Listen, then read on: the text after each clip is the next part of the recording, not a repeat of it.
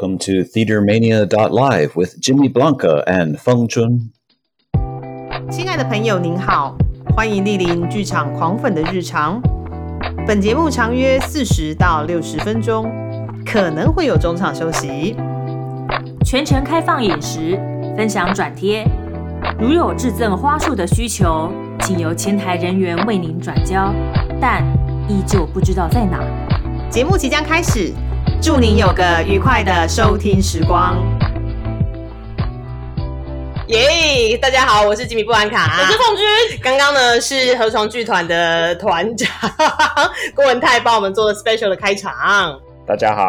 突然那个等级高很多哎、对，突然等级高很多。好，我们先欢迎一下文泰，Hello。Hello，Hello，Hello。对，那今天跟我们一起来聊的呢，还有河床的制作人素玲，Hello，素玲。大家好，嗯，我们在介绍河床之前呢、我先来提一下，因为我觉得应该蛮多观众，如果你是看戏的观众，或是听看舞的观众，对于河床 maybe 会有一点点陌生，因为我自己去看河床的演出的时候，会有蛮多是美术系相关的、视觉相关的。嗯，那这个团其实，在台湾也已经一段时间了，没错，对，然后他们的作品风格非常的强烈。如梦似幻，呃，但是那个如梦似幻也不是真的如梦似幻，而是有点超现实、超写实。有时候觉得有点抽象啊。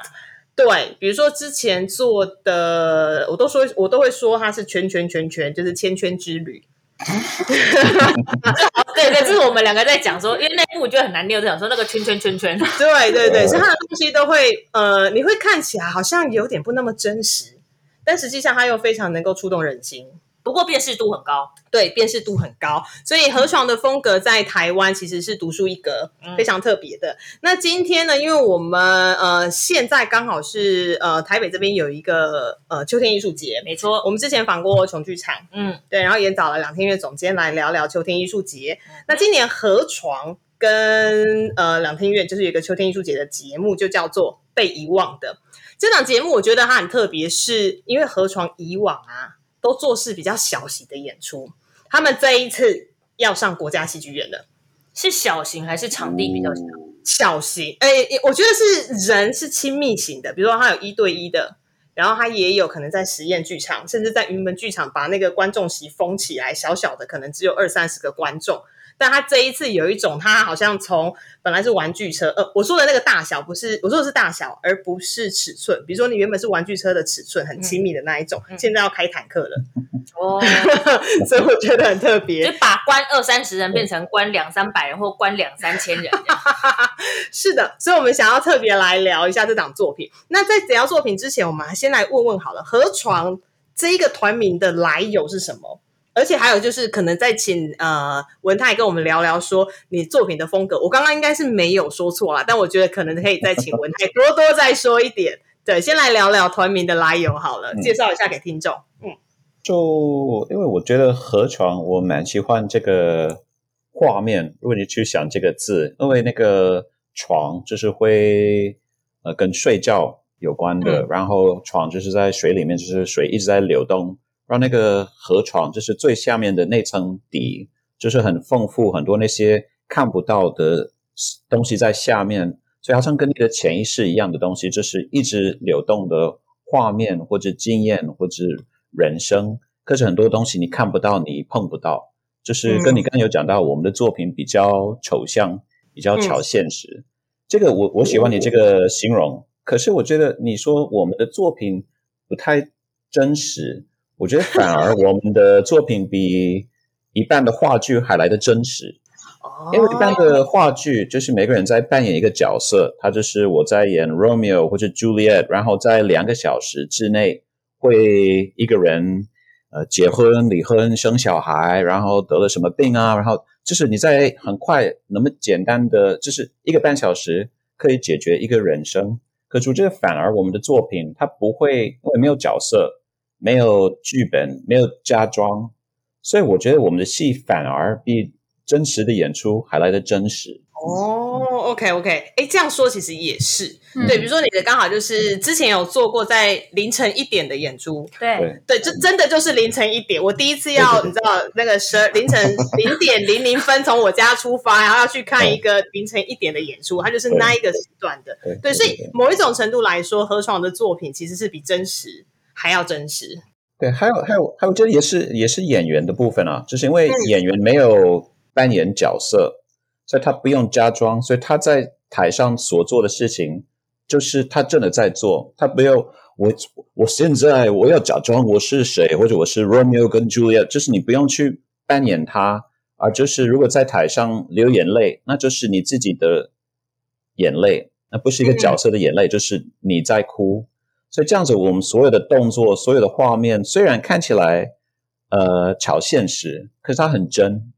嗯哼嗯哼，哎，那这样子你们在找合作的演员上面会不会有一些特殊的限制啊？比如说，我们常常看到那个戏剧的 audition 会找一个呃，我要一个高大帅气，然后年龄大概是 二十五到二十八岁的，然后会唱歌，腿很长。那但以何爽的作品来说，好像演员就反而没有这类的限制。就是我们我觉得还还蛮好玩。我们每次有 audition，很多演员他们过来来那个 audition，然后他完全没有看何闯的作品，所以他一进来。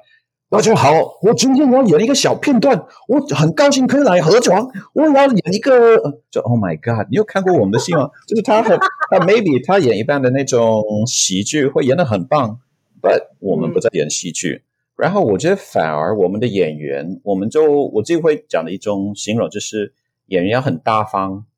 那那个大方就是他要愿意把他的心展开，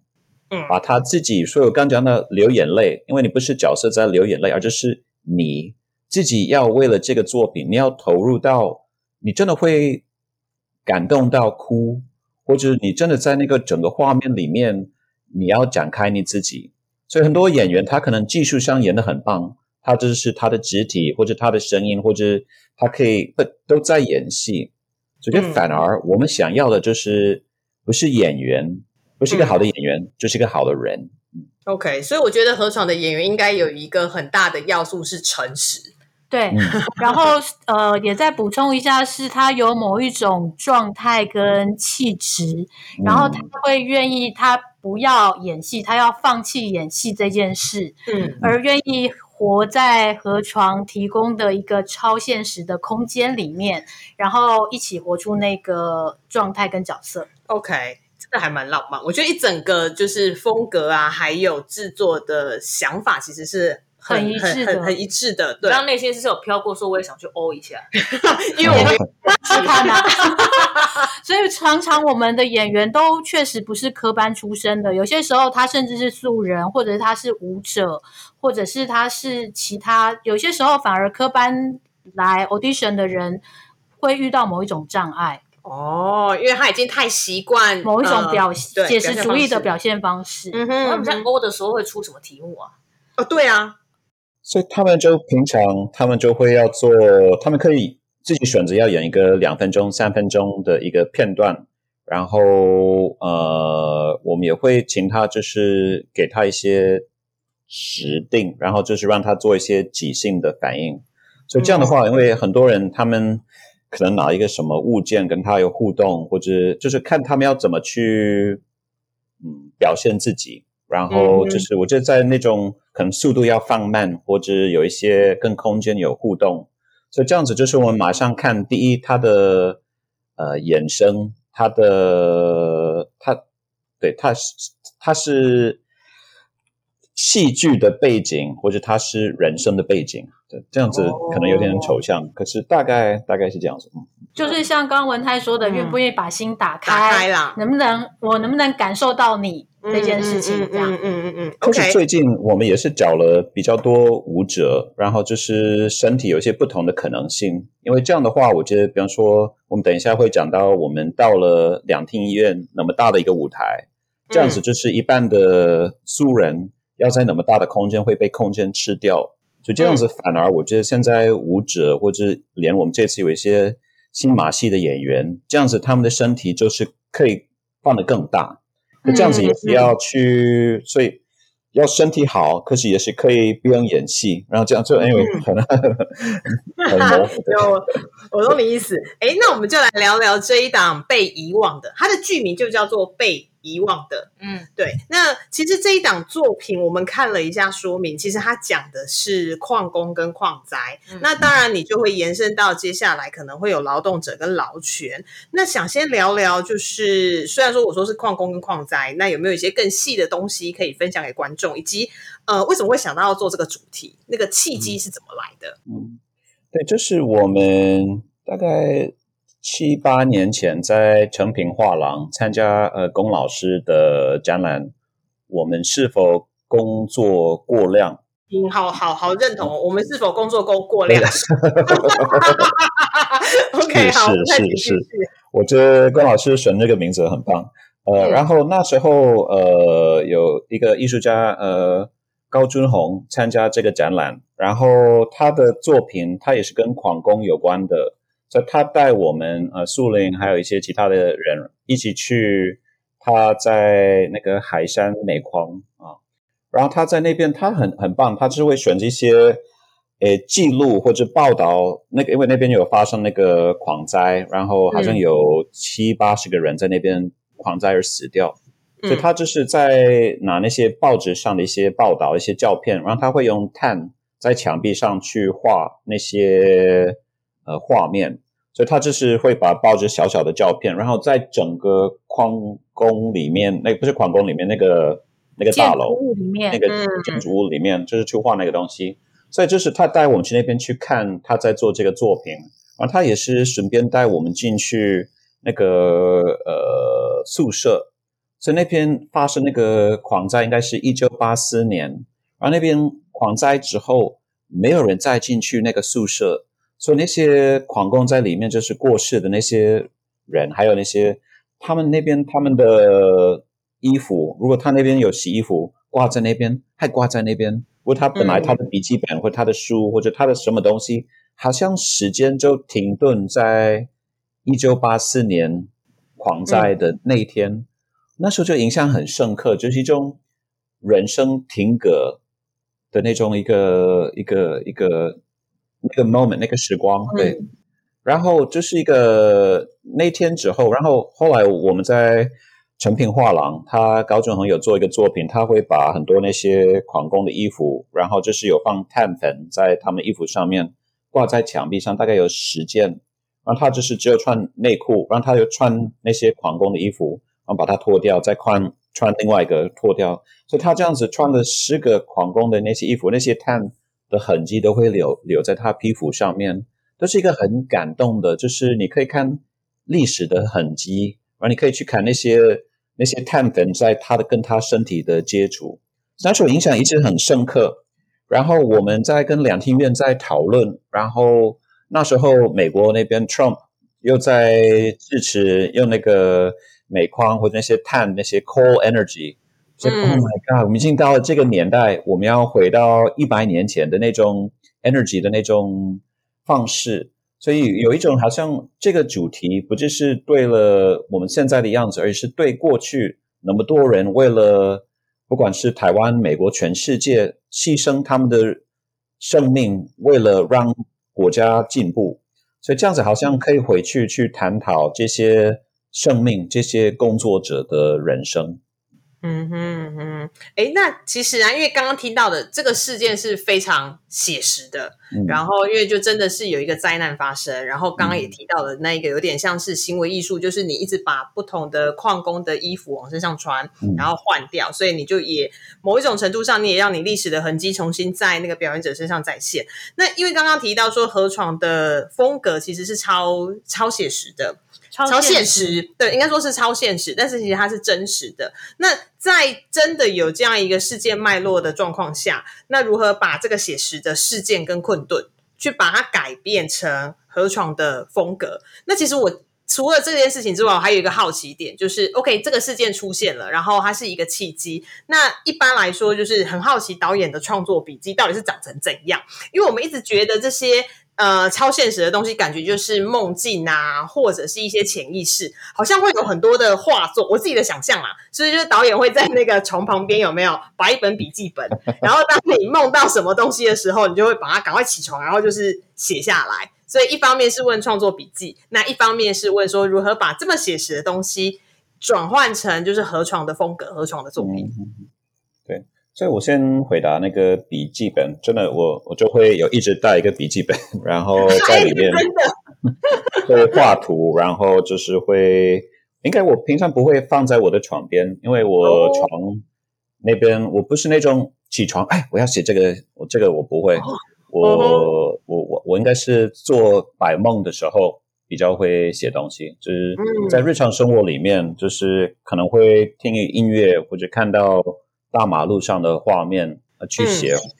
啊。因为像这你讲另外一个模式，有一个美国导演叫 Richard Foreman，我觉得他很厉害，因为他也是会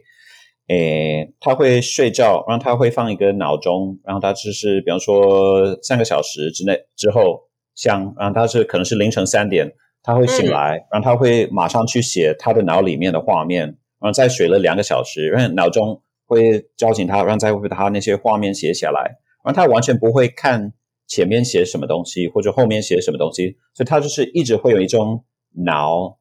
刚醒来里面的东西写下来，所以他的剧本很莫名其妙，就是没有逻辑，因为就是 脑一直跑来跑去。这个我喜欢他的那个创作模式，可是我我不要这样子凌晨三点醒来 写剧，会太精神耗弱。对 对对。OK，不不，我觉得就是我觉得我因为会讲说，就是要 feed your head，就是脑一直要吃营养的东西，所以我可能会常常去美术馆或者看艺术电影或者去音乐，所以这样子我觉得反而我的笔记本就是常常是在那种场所拿出来。写剧本，所以比方说我在北美馆在看最近那个日本的艺术家，对对，叶田千春，我在那边，然后我画的不是他的空间，而就是我在那个空间里面，他给我什么灵感，所以他可能是红色的线或黑色的线，可是我可能会写的是呃蓝色的液体，所以这样子我不知道我我的脑从他那些画面会连接到我自己的空间或者物件。啊，从那边继续写啊，不，笔记本很重要。如果没有，就会哎，我昨天是不是有一个好的 idea？有吗？然后就忘掉了。对对对。哦，OK，嗯嗯嗯。然后你刚有问，像这个作品，我觉得，因为我们那时候开始对矿工有兴趣，呃呃，可是都不了解，所以这样子，素人有帮我们安排几次那些前夜调查。可以真的，我们又跑到诶莺歌附近的呃桃园大溪那边的顺和煤矿，是一个废墟，嗯哼，在山上。OK，所以所以我们到那边，然后那些现在就是废墟，所以有一些大楼，然后很多还有他们剩下一些小的呃工具或者碗，或者他们有一个好像是他们的便利商店，所以大概有。一两千个空的玻璃瓶，玻璃瓶，对，然后就是一种，然后那些在看就哇，看起来已经也二三十年前的玻璃瓶都呃堆在那边，然后也是真的，我们在那边可以开始走进去那个矿坑，然后那时候有一种，诶，真的可以走进去吗？然后我们就是 怕怕的，对对对，然后我们就是走进去也应该不到二十公尺。对，二十公尺，浅浅的而已，哎，啊，因为因为下面已经坍崩了啊，就是它是一个等于说，你可以想象的是一个没有人的洞，嗯，然后就洞口黑黑的，然后斜四十五度往下走，然后你走不到五公尺，你就已经是全黑的，看不到东西，然后你打开你的手电筒，然后再继续往下走，然后下面就已经是坍崩的，崩起来，然后有积水。然后你还边走边想说：“天哪，会不会这时候有地震？我们就四个人全部被埋在里面，没有人知道。”哎，那边不是管制区哦，不是，它那个真的是一个荒烟蔓草，就是在山上，就是我们开车开到没有路，停下来，然后完全不知道左转还右转，就是看报章杂志上面的一个报道，然后就自己乱找找到。你们是去试胆的吧？后来居然回来之后，发现说摄影师很爱去那边拍萤火虫。哦，因为它真的就已经是荒荒烟蔓草，对，真的是深山了，就是感觉好像三不管地带，就是可能政府也没有那么多的资源再去整理那边，对，所以也没有拉什么封锁，对，但听起来好像有点危险嘞。呃，真的蛮酷的一个地方，但是听说最近要被封起来了啦。哦嗯，OK OK，哎那这样子，我们就是我们没有很好，对啊。可是这样子，我们走进去不到没有没有很里面的地方，嗯然后那时候已经那种空气的变化，或那种整个，我觉得如果你要继续再走下去三十分钟，就是 Oh my God，那这样子就是我觉得已经走到那么外面的里面的地方，就是一种已经怕怕的这样子，你去想象那些人，然后后来。所以也有安排我们去活动文呃活动矿工文史馆，嗯，这个就是有一个保护保存区的，对，它是一群老矿工，他们本来是瑞山矿场的员工，嗯。然后退休了，拿自己的退休金出来去租了那个空间，然后把自己家的工具都拿出来，然后希望让更多人可以知道矿工的故事，哦大家都可以去参观的。OK，对，他那他那边很棒，因为那些负责的人都是本来是矿工，所以他们那边讲的不是别人的经验，而是他们自身的。然后他们这样子也是会带那些工具，然后跟你说这个是怎么用，怎么用。然后我觉得最感动的东西，他们因为看了很多那些影片或者看一些照片，我以为他们拿着那种很大的工具，他们就是那个、叫什么？十字镐，嗯。然后你会站着在那边对对对敲敲这样子，嗯。对，可是他反而说不是这个这样子，他说好像他们要躺着，然后他们就是那个空间只有三十公分高，所以他们是不能站起来，对对，躺躺着挖，所以这样子就是，然后他们就是会挖，然后把那些碳往后，然后一直往前，一直往前，一直往前，然后这样子他们会放一些木桥来盛那个呃岩呃岩岩岩壁岩壁的那个那个岩石，不要让岩石掉下来，掉下来他们就被压扁了。它是一个很不符合人体工学的姿势，哎，对对对，，OK，以这样子，那个那么呃，然后这样子，他们在讲那个放那个木桥在那边，因为那个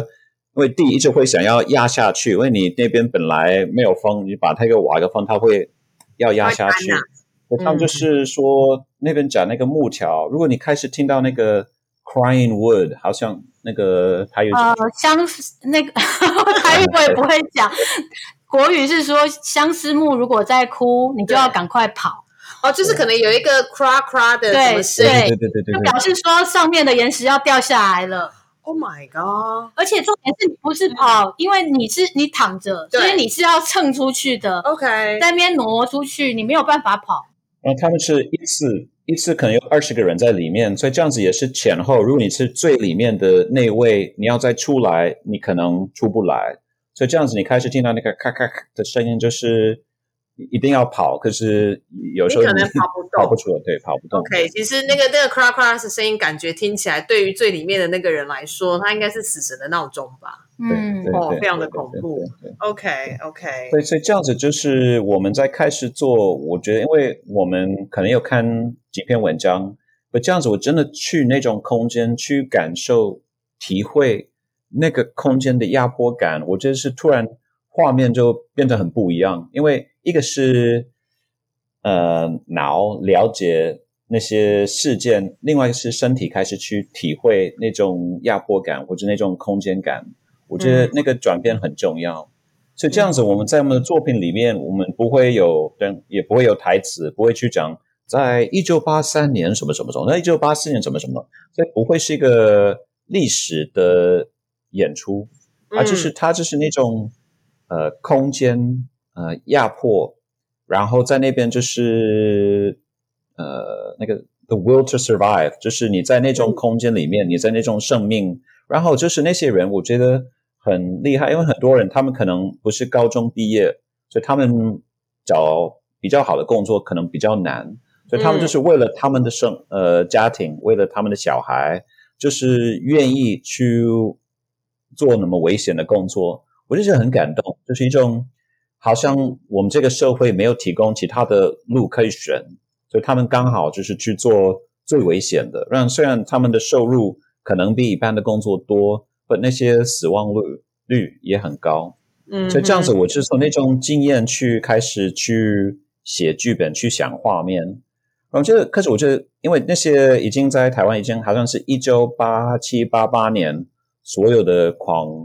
坑就就熟了就是对关闭了，对。所以这样的话，就是一个台湾的历史。比方说，我们我去年是在内湖，突然看到好像台湾好多地方那种小小的矿坑，所以这样子，我觉得在前前辈就是他们的生活里面那些矿工，就是很很重要的一个一个工作跟很多回忆。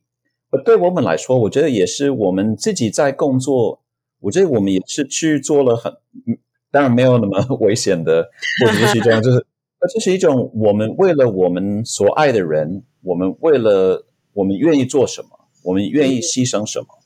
所以这样的话，我觉得我们每个年代就是有不同的工作、不同的环境、不同的选择。而这样子，我觉得是期望不只是一个我们要去看之前他们的人生是怎么样，或者这种狂宫里面的那些人生是怎么样。而这是可以去反射到我们现在为了我们的所爱的人，我们愿意付出多少，我们愿意给了多少。嗯嗯哼，其实就在台湾经济发展的可能过去五十年吧，有非常非常多的产业，他们其实都是高风险族群，然后工作下来，可能因为接下来的修法，所以导致那些产业它逐渐没落，甚至是不见。对，完全不存在。但其实那一些人的故事，它在某一种程度上，其实是印证了台湾的经济起飞，然后它也记录了台湾的人文发展。所以这一群人就像是何床这一次做的题目一样。他的他叫被遗忘的，但其实他不应该被遗忘，他应该是被记录下来，因为他就是承载着台湾非常多，你说土地的能量，或者是人的力量等等。就像刚刚刚树林说的，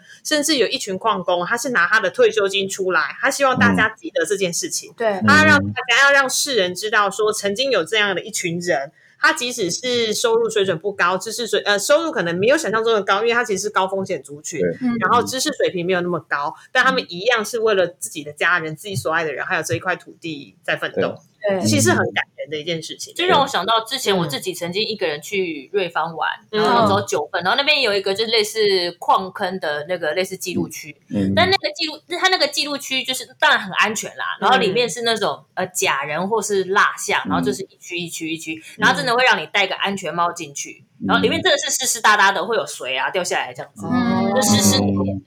但其实我必须说，那时候真的去里面看的人，除了我之外，好像只有一两对，感觉上是情侣档。嗯，但他们绝对不会是专程去看那个矿坑的。但那时候我在查的时候，是因为知道这个地方，我就想说，哎应该去看一下里面内容是什么。所以它变成是，我觉得就一般观众来说，会觉得它好像就是一个观光区，好像啊这边有一个记录的展览，我就进去看一下。但其实不会那么深刻的去了解到里面的故事是什么。嗯，对，那这我就会很好奇，说那这次河床在舞台设计上，嗯，就是整个的，比如说美术道具啊，上面是呈现一个矿坑里面的感觉吗？还是说是可能会用其他的多媒体来呈现那个压迫感？就是那个压迫感要怎么呈现？嗯嗯，如果是我们刚今天有讲到我们早期的作品，我们真的可能会在舞台上或者在饭店里面去盖一个。矿坑，然后就让观众都要爬进去，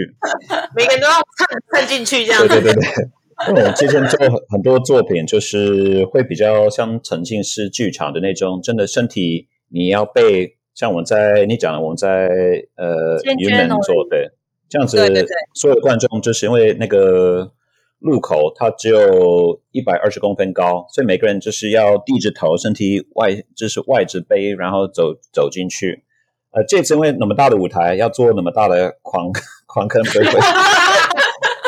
要让一千个人走进去，很难，有点难。走进去已经时间到了，好啊，这样演完了，好，大家可以走回。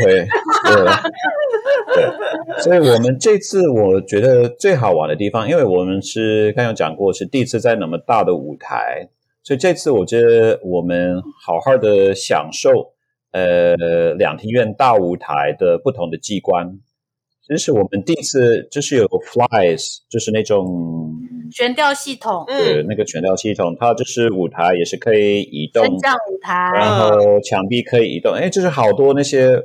不用自己去做，因为我们是比较手工剧场，所以之前你要有一个东西飞走，就是你后面要十个人在拉，或者你要那个舞台像这样下去，你要下面有一个人在拉下去。这次就轻松多了，你就按你就按一个东西，然后说：“哎，有了，有了，有了。”这样。OK。可是我觉得这样子就是呃享受呃两厅院的设备，因为我觉得真的是国际上就是第一流，就是很很很棒的空间。然后我觉得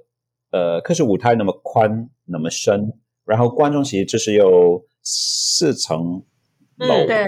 对。对，这样的话就是不同的视角，因为我觉得，因为我们还是强调那些画面，就是好像是一个流动的一幅画，或者一个有嗯。生命的雕塑，所以这样子我们还是要去强调那些不同的角度跟空间。我觉得最大的变化，如果之前有看过河床的演出，因为我们平常可能只有一个事情在发生，嗯，就是有一个很呃，要让观众很关注那件事情，所以每个人要看那个人他的眼神，他的所有的动作的细节。我们这次那么大的舞台，我们不可能一样的，因为上面的人看不到他的眼睛，连他的头也看不到。哎，有人吗？有个小蚂蚁在那边干嘛？所以这样子就是速度的变化，还有就是那个 collage，就是同时会有三四个、三四件事情发生。所以之前我们的画面就是可能会有一个事情，然后会诶移动到另外一个位置，那边有另外一个事情发生。这次我们常常会有好几个不同的事情同时存在，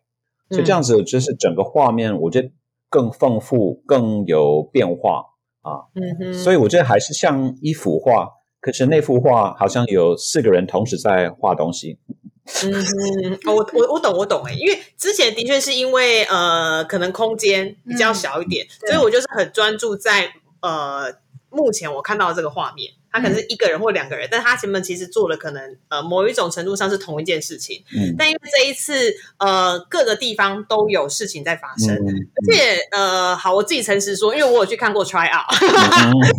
对，然后我那个时候就想说，哇，河床要搬到国家剧院了。那我想说，那应该导演会尽可能的，就是国家剧院可以玩什么，他就是什么都放，就进去看 try out，哎，真的是哎、嗯，就是你可以想得到旋转舞台啦，然后悬吊系统啊，然后升降舞台，它真的都用了。是一个我以前没玩过，现在全部把它玩过一遍的概念。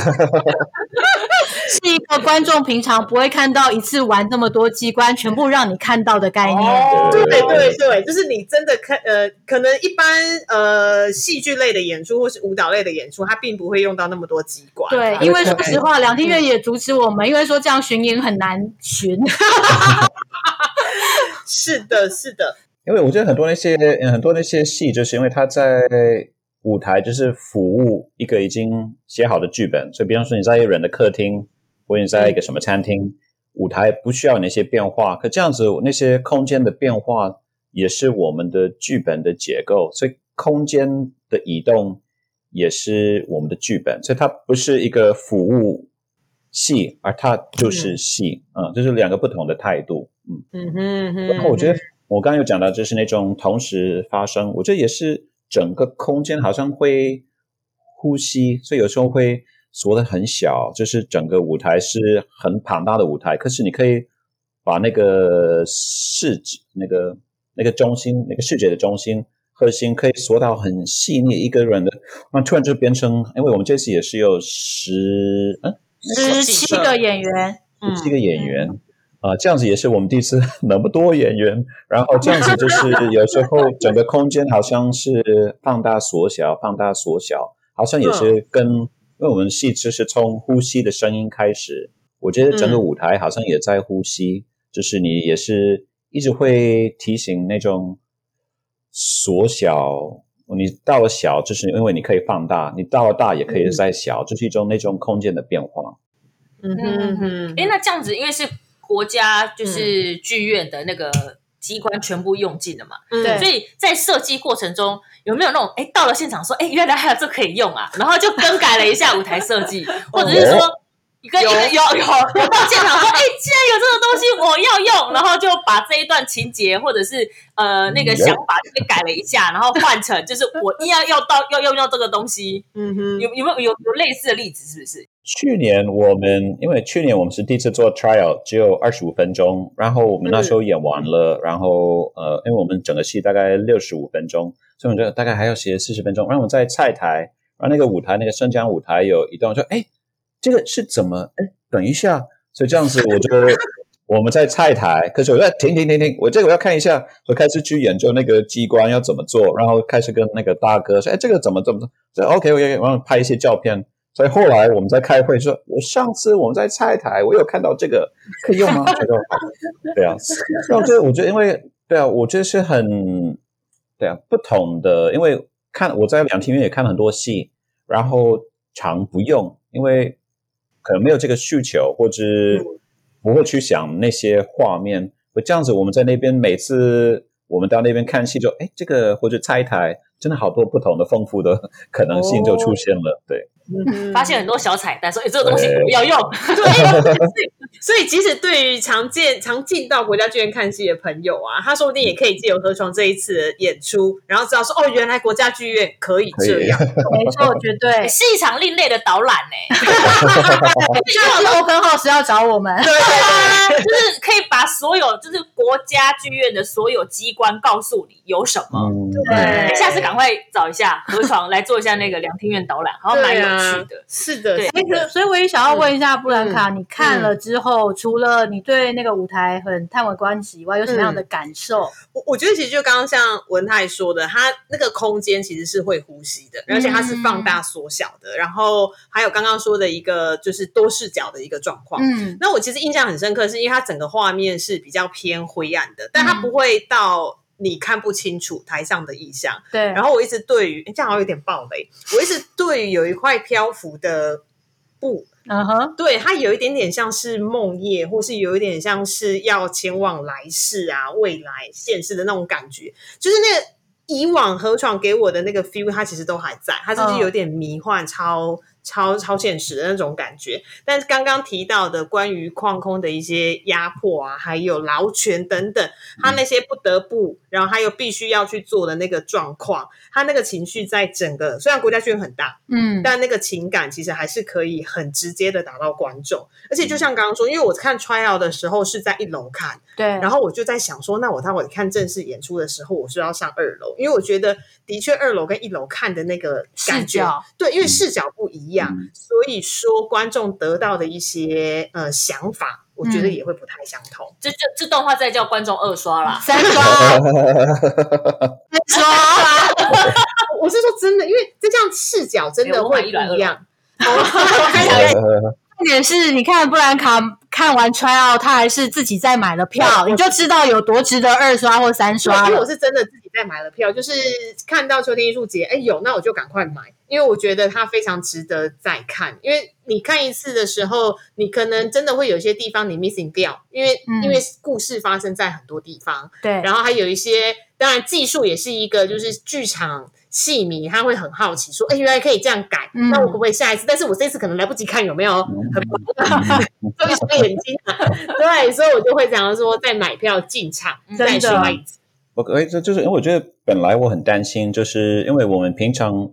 我们今天排戏也跟演员在说，我们之前一直会强调演员的眼神，就是一种我要看你的眼睛，然后你的情绪。那这样子，你坐在两厅院的观众席的第第一排，你几乎演员的眼睛也看不到，所以不能用眼睛去讲话，而用身体整个画面、整个空间。所以本来很担心，可是我真的我在看戏的时候，我是坐在第十排，我觉得哎这个很棒。可是后来我到了第二楼，我觉得哎。这个是不是更棒？我觉得距离更远，可是那个画面就是那个角度，真的是一个很还，因为你有点往下看，它蛮丰富。然后就是到二楼，就是哎，完全不同的一幅画。可是我还还还撑得住。我一直担心我们的戏撑不住那么大的空间。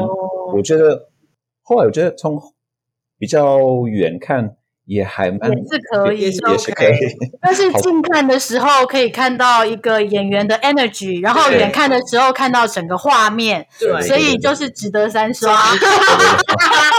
而且这一次其实有非常多的表演者是舞者，对，然后所以透过肢体啊，他们的一些，我觉得那个肢体甚至不完全是协调的肢体，对，他甚至是有一些会觉得他有点 creaky，就是有点怪怪的，一定的，因为矿工的身体怎么可能是？多协调的呢？对对对，然后就是那一个那个身体，他们用身体去演出者用身体去说故事。对，所以说你真的不需要看到演员的表情，跟何爽以往作品很不一样。没错，你是用身体去告诉说，呃，因为身体的畸形，所以说你会感觉到那个压迫。嗯，对。对啊，对啊，对啊。而且我们这一次的演员就是有刚刚有说了嘛，有两个云云门二出来的舞者，然后有三个新马戏的演员，嗯，然后还有一个女高音，就是她用声音来包覆整个国家戏剧院。对，所以你的视觉跟听觉都被完全的包覆。虽然国家我们常会说国家剧院是大庙很大，有没有？但其实它是可以撑得住整个空间的饱。满的。嗯嗯我们刚才有讲到，我觉得也是在玩那些两厅院的机关，我觉得这是合传很重要的一个概念，就是就是 site specific 的表演。因为 site specific，你平常会觉得，哎，我要去什么公园，我要去海边，去按照那个空间去发展演出。可这反而，我觉得我们是在两厅院的大舞台在做一个 site specific 的 performance。可是我们的 site 不是那种外出，不是一个 偏僻的地方，而就是一个剧院。所以那个剧院就是按照它的提供的那些元素，按照它的结构、它的样子去发展作品。所以这样子，我觉得可能对一般的舞台设计或者是呃戏剧的舞台的概念不一样的想法，因为呃我们的戏平常我们的舞台不是背景，而它是戏里面的主要的一个角色。所以这样子，我觉得在这个作品里面，虽然我们这次没有改房子，没有做我们自己的舞台，不，我们就是看到这个舞台本身的个性，按照它而去发展作品。对，，OK OK，哎，那这个作品真的很难带去巡演的，是你。不要担心，巡演的时候就是导演会再变出一个新的作品新的版状态，本，对对。对啊，因为导演自己身兼舞台设计的好处就是这样嘛。哎，对耶，做手工舞台，没有没有，不用不用，他就是可以，他刚刚说的嘛，他就是为了那个空间再去打造一个新的版本。哦啊，他自己就是舞台设计，所以他爱怎么样改就怎么样改。OK OK，好，那我们刚刚聊了这么多呢，我们来看一下《合唱》这场演出，它的时间是在十一月六号到十一月七号，总共有三场的演出，在国家戏剧院。那其实目前呢，票券都还有，所以刚刚其实聊了这么多，嗯。你真的还蛮值得二刷跟三刷，因为你在不同的视角看这档演出，你会有不一样的感觉。对。对，但是我觉得，不管你在哪一个视角看这档演出，呃，导演跟团队他们想要营造出来的那一个，呃，我可以说是暗黑感嘛，也不也也不算是暗黑，就是它的那一个沉重、深沉的感觉，但是它又会浅浅的带出一些希望的微光，有一点点啦。嗯我在看 tryout 的时候是有这样感觉。嗯，而且最近那个劳工跟劳权的议题其实还蛮夯的。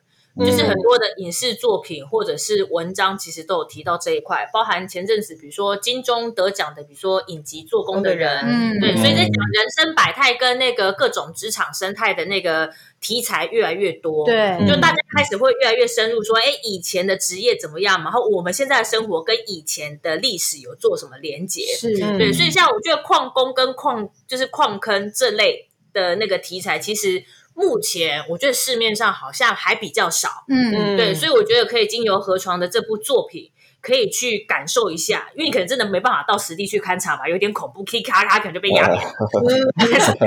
所以你可以去河床，然后透过剧场的手法去感受一下当时候的矿工们。他们那时候呃辛苦的工作，然后是为了自己所爱的人的那一份心情，跟那时候的生活方式是怎么样？我觉得是很值得的。OK OK，哎，那最后就是树林或者是文泰有没有想要再跟观众再多说些什么？再催一下票。两个人目前在推来推去中，不然文文泰再说一下好了，就是呃，我听不到声音，我听不到，你可能要听会声音不好，对。就是喂喂喂喂喂，